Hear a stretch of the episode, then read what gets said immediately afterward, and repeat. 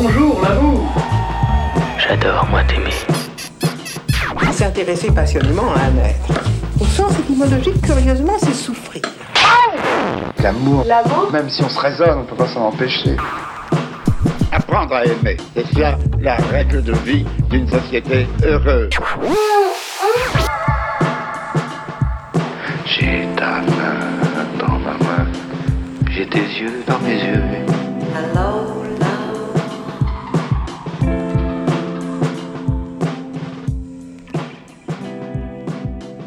Bonjour et bienvenue dans le podcast de l'amour. Un podcast où j'invite des gens que j'aime à parler d'amour pour tenter de comprendre ensemble ce que c'est. Parce que l'amour est par essence indéfinissable, qu'il touche au meilleur comme au pire de l'être humain, parce qu'il fait tourner le monde et que je suis persuadée qu'il nous sauvera. Parlons-en.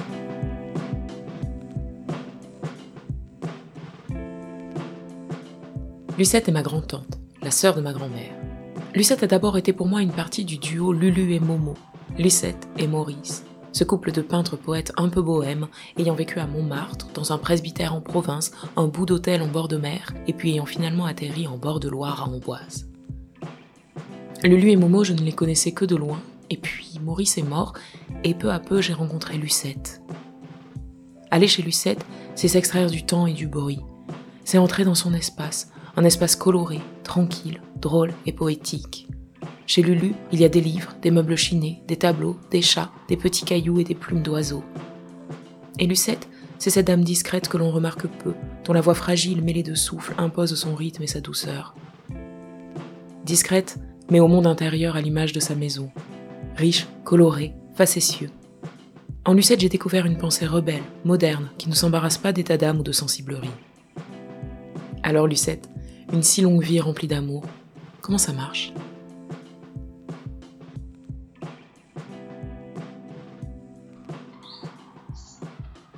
Commence par quoi Par se dire bonjour. Oui. D'accord. Il a dormi. Pas mal. Mais au fait, si je te. Je veux te dire quelque chose, je te dis tu ou vous? Non, tu me dis tu. Oui, on n'est pas dans l'aristocratie, mais on se dit vous. Bah bonjour Lucette. Bonjour, Cécile. Merci de m'accueillir euh, chez toi ces quelques jours et notamment pour parler d'amour. Ça va? Ça va très bien. Je t'écoute sagement. Alors, est-ce que tu te souviens de la première fois où tu as rencontré l'amour? Alors, d'abord, définition de l'amour. Il existe deux amours, Mhm. L'amour sensuel et l'amour, disons, euh, raisonné, sensé, qui, dans une vie, prend la plus grande part, étant donné que l'amour sensuel, il est, disons, le comportement de la jeunesse. Comment ils s'organisent alors ces deux amours? Eh bien, il s'organise, je parle en tant qu'expérimenté de l'amour pour moi, je trouve qu'il faut déjà, déjà parler de l'amour avant l'union. Parce que quand tu es jeune, à partir du moment où tu es un petit peu adulte, quoi, l'amour c'est un rêve qui est magnifié. Tu vois ça comme une, une étoile qui brille euh, la nuit. Tu t'en fais une chose euh, complètement idéalisée et qui, à mon avis, ne se réalise pas complètement dans la vie vécue. À ton avis, cette vision euh, magnifiée de l'amour, d'où elle nous vient? De, de l'âge? Enfin, pour moi, je pense que ça vient de l'âge De la jeunesse. et de la jeunesse. Je pourrais dire aussi des lectures où j'avais lu des biographies d'hommes euh, célèbres, pas forcément des artistes, mais des inventeurs, tout ça. Et euh, j'avais un désir de rencontrer quelqu'un de ce genre-là, quelqu'un un petit peu hors du commun. Maintenant, étant jeune, j'ai flirté ma part, qui était assez importante. ah oui? Mais en dehors de ça, faut, il faut remettre euh, mon âge avec l'époque. Parce que quel âge tu as? Eh ben moi j'ai 87 ans. Donc, je te parle des années 52, 3, oui. Donc, euh, bon, j'avais beaucoup de copains comme ça, mais disons que pour les filles de cette époque, euh, on était bloqués parce que euh, il y avait la peur, si on avait des relations, de tomber enceinte et c'était la fin des haricots, quoi. Parce qu'à l'époque, il n'y avait pas encore le droit à l'avortement. Mais il n'y avait même pas de contraception. De contraception, oui. Hmm. Enfin, il y en avait peut-être, mais en province, on ignorait complètement. Donc ça a freiné quand même euh, les relations, si tu vas par là. D'un point de vue physique, mais est-ce que sentimentalement... Ah oui, non mais je parle là du physique. Donc il y avait déjà ce frein. Bon, moi je flirtais avec les, les lycéens, quelques euh, jeunes hommes de la campagne, quoi, mais c'était pas il correspondait pas à ce que j'aurais voulu. À l'espèce d'idéal amoureux qu'on rêve. Et puis un jour, euh, bon, j'étais, enfin, j'étais en terminale, il y avait un, garçon qui était un peu plus âgé. Il avait été malade, donc euh, ça avait... il était assez calé en, en histoire de l'Europe euh, en général, quoi. Ça, c'était en Creuse à Guéret Oui. On était donc en terminale et c'était mixte. Bon, on est tombé un petit peu amoureux comme ça, quoi. On se voyait tous les jours. Moi, je me voyais assez avec lui, mais d'une façon très primaire, gamine. Qu'est-ce qui a fait que tu as réussi à te dire que tu étais amoureuse? Qu'est-ce qui fait que justement, entre ton état euh, physique ou émotionnel, quels sont les petits changements où d'un coup tu t'en viens à te dire Ah J'ai jamais eu ce problème. C'est comme ça, c'est comme ça. Je sais pas comment l'expliquer, mais ça devait être normal. Donc je me suis pas. Voilà. Euh, comme lui, non, il était pensionnaire. Il sortait que le dimanche. Donc le dimanche, on allait se promener tous les deux au. Comme je te dis, j'étais tombée amoureuse, mais comme il acceptait de se promener avec moi, tout ça, j'ai pensé que c'était réciproque, tu vois. Ça l'était peut-être à un moment donné, je n'en sais rien.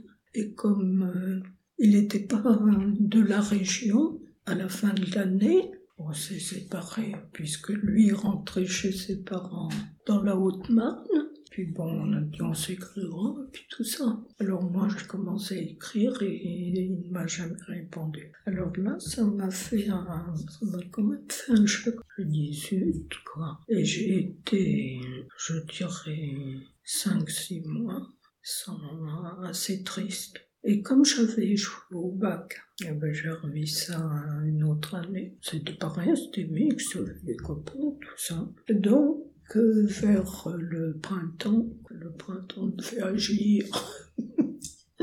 en allant au lycée à Guéret, on se réunissait tous sur la place Bogno, plein de jeunes, donc les filles, des garçons, et puis voilà. Puis à un moment, il y a eu des jeunes qu'on n'avait jamais vus avant, ce qui fait euh, on s'est approché d'eux, très sympa, tout ça, un petit peu plus âgés. Ils étaient tous dans l'enseignement, mais ils étaient, comme ils étaient malades, au Sanat de Sainte-Fer.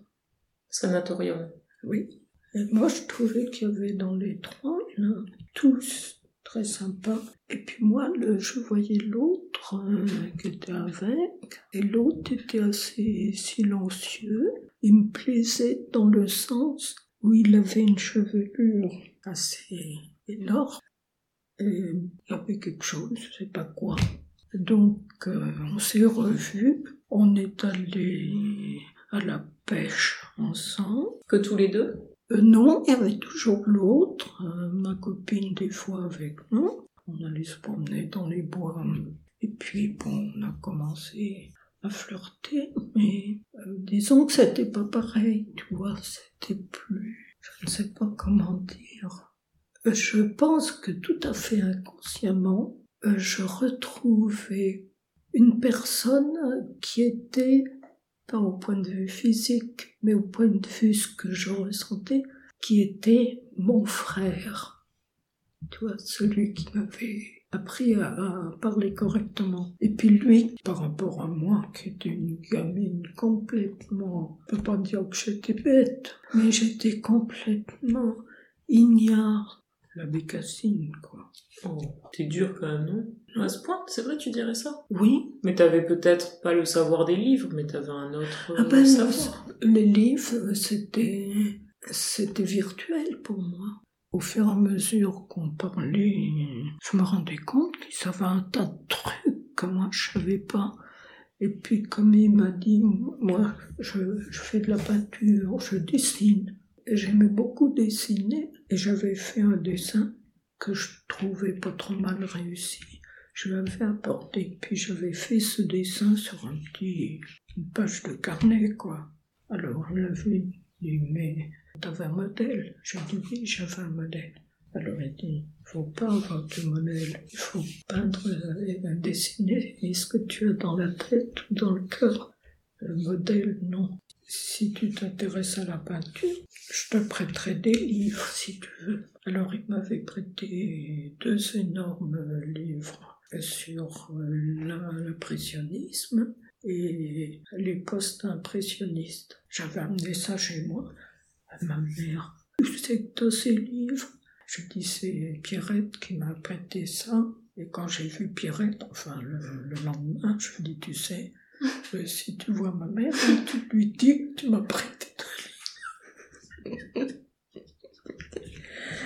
Justement, quand il y a cette première approche, le coup de, des livres et de la peinture, par rapport à toi, cet idéal amoureux dont on parlait avant, tu sais que tu t'étais construite. Oui. Est-ce qu'il y a quelque chose où tu ah ben commences à te dire, ah, oui, ça, même si je n'y ai pas repensé, je suis sûr que le fait qu'il s'intéresse à la peinture, la peinture c'était à 100 lieues de, de mon milieu. J'aimais ça, j'y connaissais rien, mais j'aimais la démarche, quoi. Ça s'est bien passé, on se revoyait, puis après, euh, les vacances sont arrivées, j'ai échoué encore au bac. Mais je savais pas ça. Ah ben non, je foutais rien. Je peut-être pas une lumière, mais je faisais pas grand-chose. Hein. C'est pas tout, hein. Il y a une autre session en septembre. Il y avait ce qu'on appelait les boîtes à bachot. C'était à Vichy. J'étais logée dans un, un, hôtel. Parce que du coup, Vichy-Guéret, en distance, ça donne quoi? Ben, ça, fait, ça fait une trotte, quoi. De 300 km. Oui. J'écrivais à Maurice. Et puis, comme lui, évidemment, il est sorti du Sana en mai ou en juin, parce que les, les antibiotiques euh, sont arrivés. Parce que Maurice, il avait à ce moment-là, c'était quoi? C'était des problèmes pulmonaires? Oui, il avait eu une tuberculose. Mais là, ses antibiotiques sont arrivés et il a été complètement guéri. Dis, est-ce que je peux venir te voir? Bah, Tu parles, j'étais vachement content. tu m'étonnes. ah oui, oui. Donc il est venu me voir, il avait loué une chambre à l'hôtel, et on partait en voiture, comme Vichy, c'était près de l'Auvergne, on, allait se promener, et puis ce qui est arrivé arriva. le premier baiser, tu veux dire? Oh non, mais, le oh, ah. tu rigoles quand même. J'avais beau être... mais Cassie n'a pas à ce point-là quand même.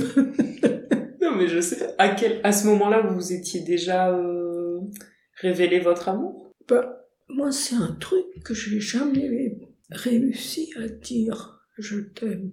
Je disais, on se disait des mots doux, Coco ou Bibiche. Je vois pas le rapport avec mon nom. Enfin, moi, je l'appelais Coco aussi. Enfin, c'était la basse-cour, Mais vous vous êtes jamais dit je t'aime? Non, Ah ouais. moi je te le disais autrement. Et tu sais pourquoi c'était... Ben, je ne sais pas parce que un sentiment, dès que j'avais un sentiment, ça me faisait pleurer. Tu vois, alors, je pouvais pas pleurer sans arrêt que je devais pleurer. Bon, il me disait des choses qui, qui signifiaient qu'il m'aimait, je suppose, maintenant. Je me disais, mais pourquoi lui m'aime Lui qui est si, si calé, et surtout, moi qui suis godiche, comme je te dis? Bon, il faut croire que j'avais autre chose, quoi. Ça, t'as jamais élucidé cette question? Non. Je pense que, comme il était, il n'avait pas eu de mère, comme il avait été abandonné à la naissance, il est resté chez une personne euh, qui était veuve, qui avait perdu son mari à la guerre de 14. Elle l'avait pris, donc euh, il a vécu avec cette femme. Enfin, c'était sa mère nourrice, mais elle, elle était plus proche de la grand-mère que de la Mhm. mère, tu vois. Il a vu en moi quelqu'un qui n'était pas volage, je pense. Étant avec moi, je l'ai présenté à mes parents, euh, il a, je pense qu'il a apprécié mes parents. Tout à l'heure, tu disais que t'avais reconnu, reconnu en lui euh, ton frère. Oui, comme il avait quand même euh, sept ans de plus que moi, tu vois, c'était au point de vue âge comme un frère. Tu vois, mes copains de lycée avec qui je flirtais, je l'ai trouvé trop gamin. Donc euh, dans Boris, j'ai trouvé autre chose. Mais je faisais le lien parce que bah, ton frère, enfin tes frères ont disparu à la guerre. Oui, Et je disais, c'est parce que comme toi tu faisais le lien avec lui orphelin qui peut-être avait reconnu en toi une figure, euh, on va dire, de stabilité qui pourrait voilà. je faire pense. penser à la mère. Vous avez chacun reconnu en l'autre un être Voilà. disparu. Enfin, Voilà. Oui, ça c'est possible. Oui. Mais le fait de ne pas avoir eu de mère, finalement, de jamais avoir échangé de sentiments, même s'il en éprouvait, euh, je pense que euh, il avait un, grand jardin secret. Je pense qu'il l'a gardé toute sa vie, plus ou moins. Mais au fur et à mesure des années, il s'est produit une telle connivence qu'il suffisait de se regarder un peu, il pas besoin de parler. Et alors avec Maurice, vous vous êtes mariés? Alors du coup, à l'époque, mon père disait, vous voulez vous marier? J'ai dit, mais on n'a pas besoin de se marier, on peut vivre ensemble. Sais, à l'époque, ne pas être marié, vivre ensemble, Ça enfin, pour pas. eux, c'était pas possible. Alors, Odette m'a dit, euh, mariez-vous pour faire plaisir, ne serait-ce qu'à l'époque. Je dis, on se marier, et puis il était d'accord. Mais ça n'avait pas une signification particulière pour vous. Bah, euh, non, ça n'a rien changé, puisque on était d'accord. Comme il dessinait, il dessinait beaucoup, il allait dans les académies. Et quand il travaillait le jour, ben, il allait le soir. Donc il sortait quand il voulait, il allait où il voulait. Bon, moi, il m'a jamais demandé. euh, Oui, toi aussi, t'étais libre de faire ce que tu voulais. hein. Oui, oui. Ah non, c'était bien. Votre amour, il a duré combien de temps au final? Écoute, de 56, de 55, disons, à 2014, 59 ans. oui. S'il Bon, n'avait pas été malade, il serait peut-être encore là. Et alors, euh, tout à l'heure, tu disais l'amour sensuel qui laisse la place à l'amour raisonné. Mhm. Comment l'amour, euh, il évolue, comment on le fait durer sur euh, 59 ans? Il y a un moment où, bon, chez l'homme, ça, ne- ça ne change pas beaucoup. Mais chez la femme, euh, quand tes règles sont terminées, la sensualité s'évapore. Enfin, ça a été mon cas. D'autant plus que je ne pouvais plus avoir de rapport euh, sexuel, ce qui était fort désagréable. Mais là, c'est pour l'amour euh, physique. Physique. Oui. Voilà. Et d'ailleurs, on est d'accord que même sans rapport sexuel, tu peux Ah, mais- réinventer une sensualité. Non. Non, Enfin, je te parle en tant que mon expérience. bien sûr. Ça a peut-être été une erreur, je ne sais pas. Mais je sais qu'avant, vraiment comme caresse. Il me, il me disait, tu ressembles à une, une odalisque, tu vois, comme, euh, comme les peintres dans Pas les harems, tout ça. Mais j'aimais assez, j'aimais bien chez lui, c'était sa chevelure. Et puis après, j'aimais énormément son dos. Je ne sais pas pourquoi, c'était son dos. Et jusqu'à ce qu'il aille mourir à l'hôpital, je disais, mais laisse-moi te laver dans le. Quand il marchait, il avait, si tu veux, son dos prenait de l'importance et j'aimais bien. Et alors, du coup, sur l'amour, euh, le sentiment amoureux, Et ben, toujours, toujours présent. toujours présent. Est-ce que tu te dis que par hasard et par chance, ce sentiment amoureux est resté là 60 ans ou est-ce que quand même euh, tu vois comment vous, vous avez pu le, cultiver, le nourrir? Lui, je ne sais pas. Moi, hum, jamais. Même il avait des copains qui étaient vachement plus beaux que lui. Je parle physiquement. Tu il y avait une chose que, une qualité dans un couple que j'ai toujours eue, c'est que pour moi c'était la fidélité. Bon, il a une maîtresse, admettons qu'il me le dise. On peut vivre ensemble, mais qu'il me dise j'ai une maîtresse? Donc j'aurais compris que peut-être moi je me fais défaut sur certaines choses. Bon, d'accord, mais pas en cachette. Alors ça, je n'aurais jamais admis. Et Dieu sait qu'on fréquentait parmi les peintres là des, des peintres qui alors la fidélité c'était c'était quelque chose. Je ne sais même pas s'ils connaissaient le. Quand tu dis fidélité, moi là j'entends euh, honnêteté ou loyauté, au-delà d'une fidélité physique. loyauté. Ouais, c'est ça. Amoureuse. J'aimais bien, enfin, je dis, s'il avait une maîtresse qui me le dise, mais j'aurais pas spécialement apprécié. Mais une fois dit, euh, moi je me voyais pas sans lui, quoi. Mais me le dise. Et toi, t'aurais pu avoir un amant? Non. Oh non. Toi, t'étais comblé. Moi, oui, c'était. Non. Je vois pas ce que j'aurais été chercher ailleurs. ah non. Et puis, on n'en avait pas parlé, mais c'était naturel. Lui, il faisait ce qu'il voulait, et moi, je faisais ce que je voulais. Dans quel domaine? De la vie courante. Euh, en semaine, il n'y avait pas de problème, chacun allait de son côté pour le travail. Et puis, quand on était ensemble, le samedi ou le dimanche, on faisait des choses ensemble. On partageait nos goûts.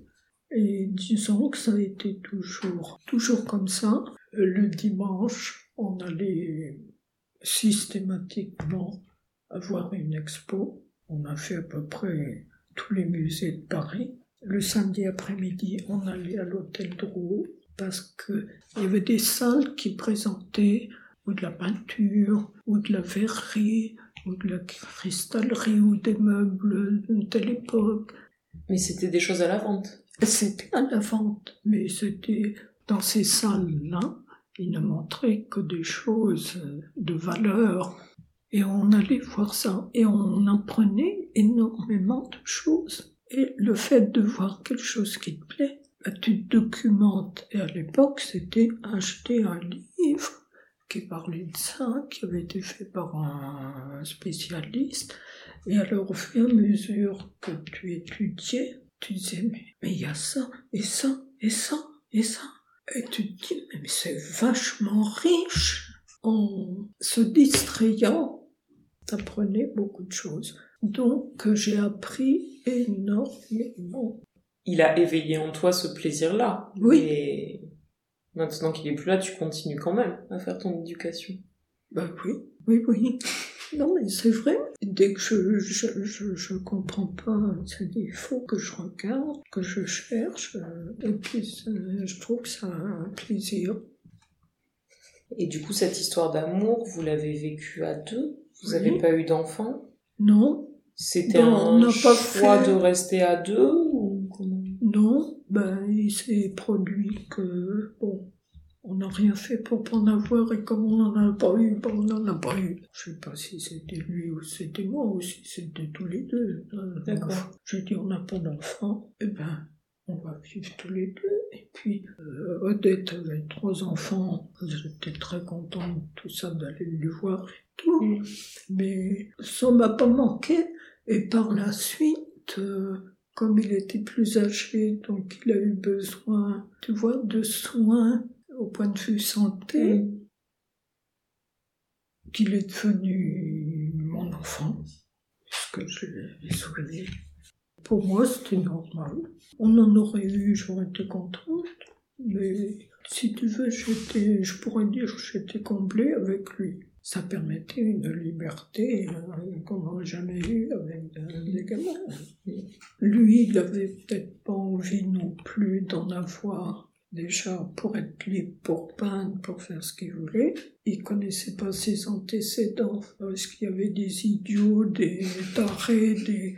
Ben, te poses des questions. Si c'est pour avoir euh, un dingue à la maison, faut me regarder. En fait, je me demandais là en t'entendant parler jusqu'à quel point vous parliez de votre couple, de votre amour. Est-ce que j'ai l'impression qu'il y avait peut-être beaucoup de pudeur et beaucoup de choses. Ouais. Oui, à l'époque, oui. Je pense que lui avait peut-être peur de se dire si je dis trop de choses sur mes sentiments momentanés et si je suis déçue, tu vois. Au début, bon, quand tu connais quelqu'un, tu te maries un an après l'avoir connu, tu le connais pas. Il faut des années pour se connaître. Et encore, moi j'ai des choses que je disais pas, non pas parce que je voulais taire, mais par pudeur, comme tu dis. Et lui, bah, c'était pareil. Peut-être que ces choses-là, étant vécues, il y avait peut-être moins besoin de les dire. Voilà, exactement. En même temps, nommer les choses, c'est aussi les faire exister euh, Oui, encore plus, non? Non, je pense pas. Parce que là, vraiment, on vivait ce qu'on pensait. Je pense quand même qu'à l'époque, euh, c'était pas la même attitude que vous maintenant. Quelle différence tu vois? Oh ben vous, vous êtes libre, libre à tout point de vue. Enfin, comment dire Vous vous attachez moins que nous. Enfin, c'est comme ça que je le sens. J'ai peut-être tort. Bon. Ça a très bien marché au point de vue entente, on s'entendait. Je pense pas qu'on pouvait s'entendre mieux. Et donc tu dis, est-ce que tu dirais que jusqu'au dernier jour, jusqu'à la fin, tu étais euh, amoureuse de lui? Mais je crois qu'on peut pas employer le mot amoureux, tu vois. Disons quand tu es, quand tu es jeune, tu dis je suis amoureuse. Oui, il y a bien un déclic entre le moment où tu ne l'es pas et le moment où tu l'es. Donc faut bien euh, trouver un mot. Donc tu dis amoureux. Mais oui, moi je j'ai toujours euh, toujours eu de l'attrait pour Maurice, même si physiquement je l'avais moins à la fin, c'est sûr. Je l'avais intellectuellement. Et du coup, quand on partage euh, 60 ans de sa vie euh, avec la même personne, Oui. quand cette Mhm. personne euh, disparaît, ben, quand elle disparaît, si tu veux, moi, je, je pense déjà, ça faisait au moins 4-5 ans qu'il ne pouvait plus faire certaines choses. Donc, peu à peu, il sa santé s'est dégradée. Donc, euh, je savais que il allait mourir avant moi. Donc, euh, à partir de ce moment-là, si tu veux, je prenais davantage soin de lui. Je savais où on allait. Donc, comme tu parlais de faire le deuil, j'avais dû commencer à le faire des années avant. Donc, j'ai pas été surprise. Et même à l'hôpital, ils ont dû se dire, celle-là, elle est un peu cinglée, elle veut se débarrasser de lui. Et ce docteur qui s'occupait de tout l'étage, c'était une femme, elle était très bien. Je lui disais, écoutez, est-ce qu'il n'y a pas moyen quand même qu'il ne souffre pas? Parce que Physiquement, il souffrait peut-être pas, bien que de l'eau dans les poumons, enfin, il était sous oxygène sans arrêt, et d'être euh, allongé, il perdait des forces. euh, et c'est là qu'elle m'a dit, bah, si, s'il veut, on va abréger. Et quand euh, on m'a annoncé son décès la nuit, j'ai dit bien, je suis contente. Et ça, ça a dû plus d'une oreille. Mais c'était difficile pour lui de souffrir il voyait très bien qu'il il avait plein de choses dans la tête qu'il voulait faire et qu'il n'avait pas pu faire. Donc il en souffrait. Et moi, de le voir souffrir, j'en souffrais aussi. Donc euh, j'étais contente, mais ça n'empêche pas qu'après, d'être toute seule, bon, faut combler. Même s'il est toujours avec toi, et physiquement, il n'est pas là, il n'a pas le regard, il n'y a pas le rire, il ne faut pas rester seul, le compte. Donc c'est pour ça me suis replongée dans la lecture. T'as comblé comme ça oui, oui. Euh, avec un livre, je disais, ben, je vais aller trouver des copains du livre. Et je rentrais, toujours je rentrais dedans. C'est vrai que c'est c'est un plaisir, quoi. Mais dans un sens, je préfère, non pas parce que je veux pas mourir, mais si j'étais morte avant lui, il était incapable de se débrouiller tout seul. Il savait pas faire cuire un œuf. Un jour, il il me dit, oh ben, je vais faire des nouilles. J'ai dit, alors comment tu les fais? Oh ben, la poêle. Je- Faut peut-être les cuire avant. La seule chose qu'ils avaient, c'était faire un, un cube. Faire un cube? Oui, tu sais, les viandox ou compagnie. Ah Oui, un bouillon cube. Alors ça, ils savaient mettre de l'eau dans une casserole, mettre le cube dedans, et puis pour ça. Voilà, c'est la seule chose. Alors, euh, je me disais, mais comment il se débrouillerait, comment il se débrouillerait si je partais? Il aurait peut-être fait comme ton grand-père, il aurait peut-être trouvé une nana. Oui, parce que hier tu me disais que même si le corps n'est plus là, il est toujours présent à l'intérieur. Oui. Et puis, bon, quand il est décédé, j'allais au cimetière une fois par semaine. Après, j'y suis allé une fois tous les 15 jours, après une fois par mois. Il n'y a que depuis le Covid où je n'y suis plus allé euh, souvent. J'ai longtemps qu'il soit enterré parce que je me dis, bon ben, moi je vais, je vais être au-dessus, quoi. Quand tu es morte, comme il y a deux places, on sera au moins ensemble? Nos squelettes pourront jouer des castagnettes la nuit. Parce que hier tu me disais que quand il est décédé, euh, l'hôpital t'a proposé d'aller voir le corps et que t'as refusé. J'ai pas refusé parce que j'y suis allée. Ah Oui, oui. Bon, je voulais quand même voir comment on l'avait mis. Non, non, j'y suis allée. Il est décédé le mercredi, donc j'y suis allée le jeudi. Le vendredi, le samedi, on l'a enterré. Donc j'y suis allée deux fois. Je suis allée à la morgue.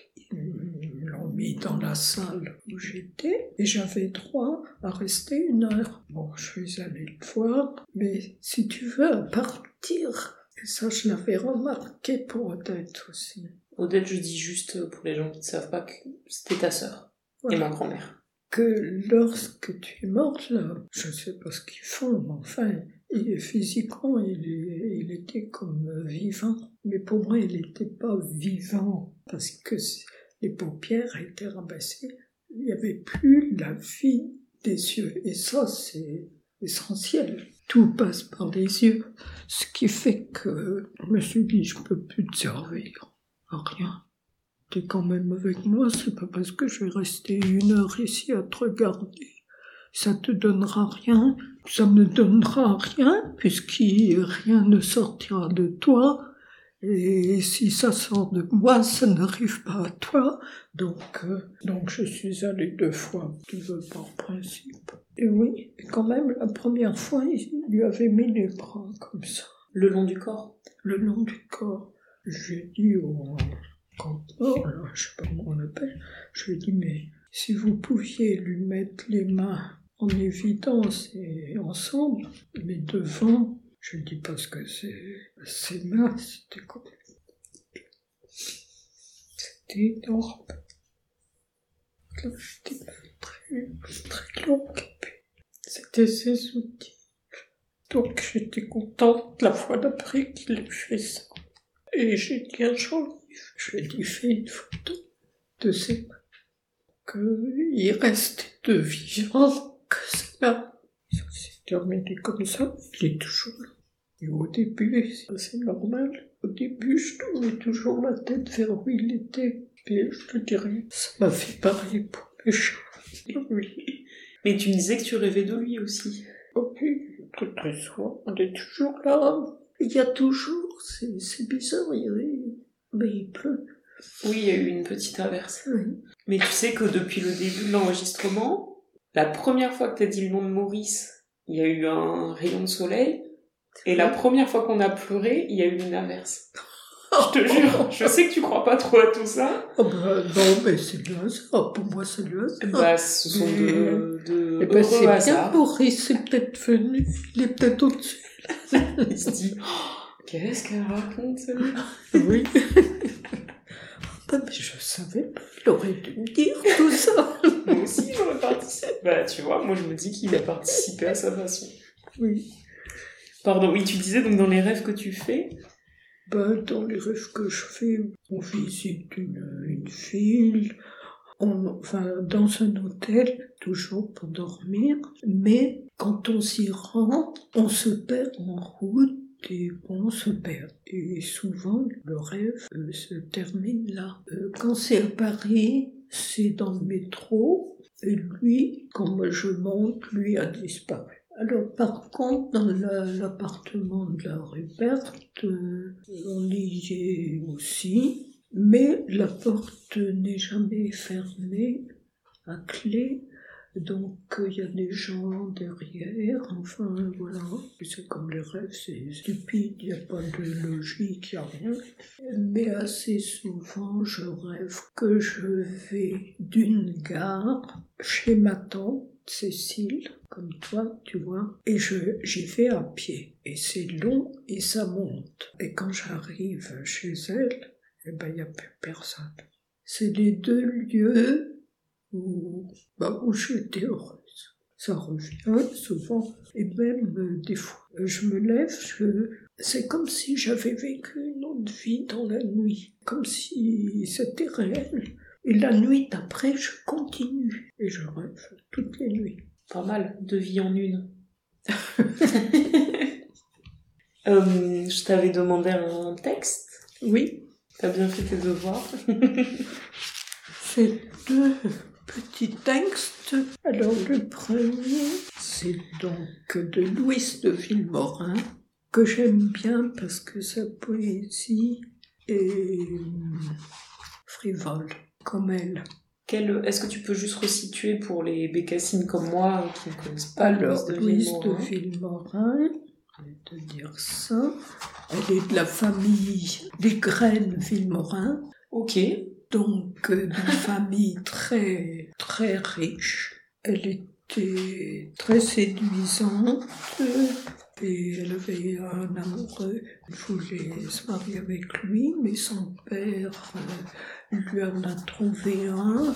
C'était un Hongrois très riche, donc. Et puis finalement, elle lui a fait trois enfants, je crois. Et puis un jour, elle, a divorcé. Elle a eu encore euh, d'autres maris. Elle a été en Amérique. Et ça, c'était quelle période? Eh bien, c'était 1902-1969. Son dernier mari, ça a été André Malraux. D'accord. Mais André Malraux euh, ne voulait pas, même qu'elle écrive, je crois, il voulait être le chef. Alors elle, elle avait fait ce qu'elle avait voulu toute sa vie. En gros, elle avait eu énormément d'amour. Alors je lis à l'envers de ma porte. Ma peur bleue, ma groseille. L'amour est une abeille qui me mange le cœur. Elle bourdonne à ma bouche que tu nourris et touches baisers du malheur. Mon ange sans oreille, ma peur bleue, ma groseille. Ne viendras-tu jamais à l'envers de ma porte? Es-tu de cette sorte, ange sourd et muet? Ne me permets-tu pas de t'enlever tes bas à l'envers de ma porte? Je veux voir tes pieds nus et les abeilles mortes du bonheur revenu. Mon ange sans oreille, ma peur bleue, ma groseille, posée sur mes désirs, ma chambre est grande ouverte, que coupe la lue verte par où tu dois venir. Ma peur bleue, ma groseille, viens à fleur de mes veilles, et que tombe le jour à l'envers de ma porte, et que le vent emporte le chemin du retour. Voilà. Mais c'est elle qui a écrit ça pour un homme? Peut-être, oui, je sais pas pourquoi elle l'a écrit. On dirait que c'est écrit pour une femme. euh, Peut-être qu'on s'en fout, hein, mais. Oui, oui, non, mais moi je me fous du sens. Oui. Euh, C'est à l'oreille, c'est très beau. Et alors l'autre, disons que c'est la retenue, le sentiment profond. Voilà, alors. Le titre, c'est Berceuse pour mon enfant de Denise Jallet. Et Denise Jallet est née en 1931. Il n'y a pas de date de mort, donc elle est sûrement encore vivante. C'est une ancienne journaliste. Euh, qui écrivait dans Elle. D'accord. Alors, il ne faut pas avoir peur du noir, ni des verts d'ailleurs. Tu pourras jouer avec la pluie et regarder l'herbe pousser. Il ne faut pas mettre de terre dans ta bouche et rester sage à m'attendre d'ailleurs. On t'a donné des fleurs pour te consoler d'être petit et mort. Tu veux, c'est pas pleurnichard, c'est elle parle comme s'il était vivant. Voilà, alors deux choses très, très différentes. Deux choses qui te touchent. Voilà. On arrive au bout. Oui, au bout de quoi? Si je savais. Est-ce que tu aurais envie de rajouter quelque chose euh, sur l'amour qu'on n'aurait pas évoqué? Sur l'amour Non. Bah tu sais, sur l'amour, je...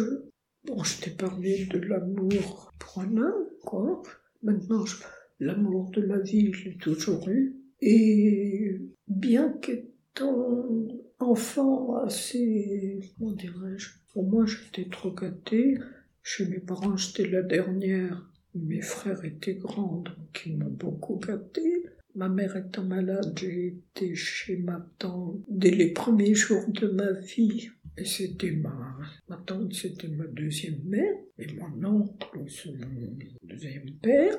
Et mon cousin, mon autre frère. Ils sont restés toujours comme ça dans, dans mon cœur. C'est vrai, j'ai été gâtée par la vie.